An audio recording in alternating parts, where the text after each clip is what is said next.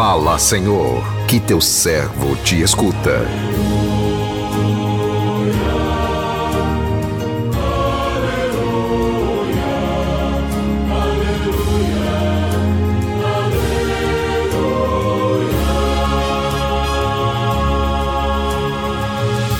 O Senhor esteja convosco, Ele está no meio de nós.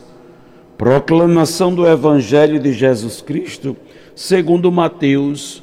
Glória a vós, Senhor. Naquele tempo, disse Jesus aos seus discípulos: Ouvistes o que foi dito, olho por olho, dente por dente. Eu, porém, vos digo: não enfrenteis quem é malvado. Pelo contrário, se alguém te dá uma tapa na face direita, oferece-lhe também a esquerda. Se alguém quiser abrir um processo para tomar a tua túnica, dar-lhe também o manto.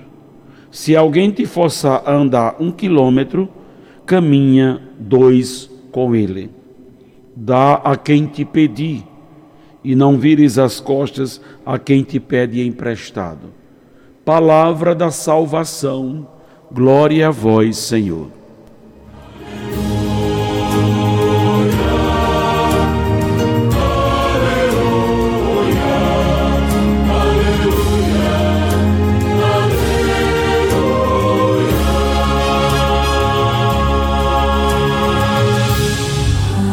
Meu irmão, minha irmã, ouvintes do programa Sim a Vida, onde impera o individualismo, a competitividade, as pessoas vão deixando de lado os valores que deveriam nortear a vida. Cheias de si mesmas, esses vão perdendo o senso do amor, do respeito, tornando pessoas frias, calculistas, insensíveis ao sofrimento do outro. Voltados para si mesmo, estes indiferentes aos apelos de Jesus, que vem nos trazer uma proposta de vida nova, fundamentada no amor, acabam, acabam perdendo de vista o maravilhoso horizonte da paz, do amor, descaracterizando a sua imagem e semelhança de Deus. Hoje, a palavra amor talvez seja a palavra mais falada, mais ouvida em todo o planeta. No entanto, ela é pouco vivida. Tudo porque o ser humano está perdendo a cada dia a referência do amor, que é a sua identidade de filho e filha de Deus. O amor é a nossa primeira vocação. Deus nos criou por amor e para o amor. Portanto, é o amor de Deus infundindo em nossos corações que deve reger a nossa vida. O amor é a arma que bloqueia toda e qualquer intenção de violência, que interrompe o ciclo vicioso da vingança. Quem ama verdadeiramente, ama com o amor de Deus.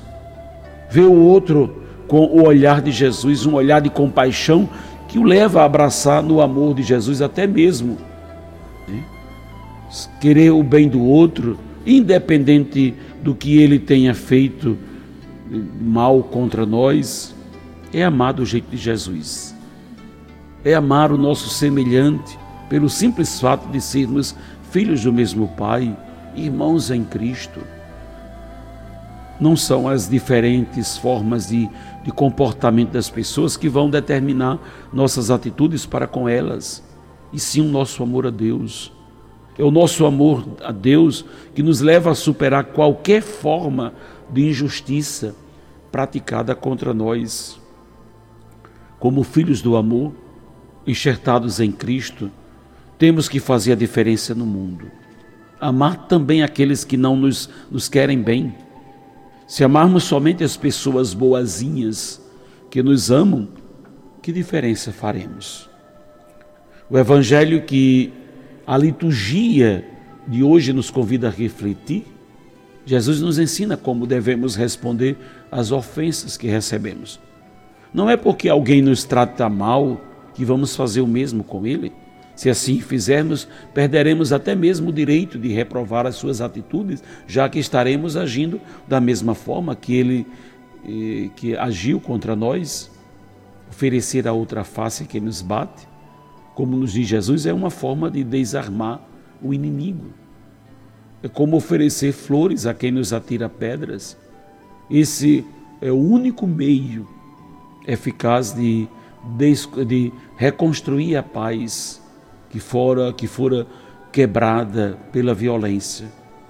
Pensar ou pagar, pensar em pagar com a mesma moeda uma agressão sofrida, é eleger o nosso agressor como nosso mestre, pois estaremos repetindo a mesma atitude dele, tornando-nos às vezes até pior do que ele, que pode ter nos ofendido no momento de raiva, ao contrário de quem se de quem vinga, né? quem se vinga pois o revide é sempre planejado.